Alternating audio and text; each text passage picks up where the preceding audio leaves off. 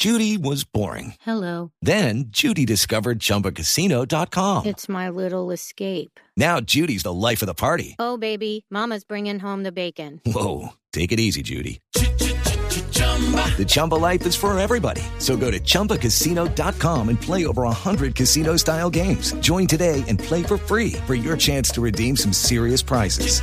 chumba ChumbaCasino.com.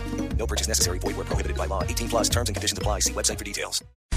El gobierno condicionó el desembolso de recursos para la rama judicial a que los trabajadores levanten el paro que mantienen en varios juzgados del país. Diego Monroy.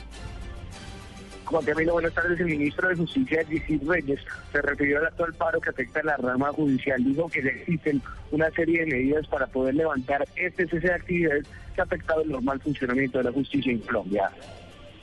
El gobierno tiene garantizado a partir de 2015 la incorporación gradual y paulatina de los funcionarios de descongestión a la planta permanente de la Administración de Justicia. Los recursos para pagar los jueces de descongestión a partir del 15 de noviembre de este año están disponibles siempre y cuando eh, trabajen para esas fechas, siempre y cuando no continúe el paro, eh, de tal manera que eh, las razones o las condiciones para que regresen a su trabajo están dadas el ministro de Justicia aseguró que existen muchos procesos que se han visto afectados, pero sobre todo están congestionando aún más la administración de justicia, por lo que dijo que es necesario terminar con este cese de actividades. Diego Fernando Monroy, Blue Radio.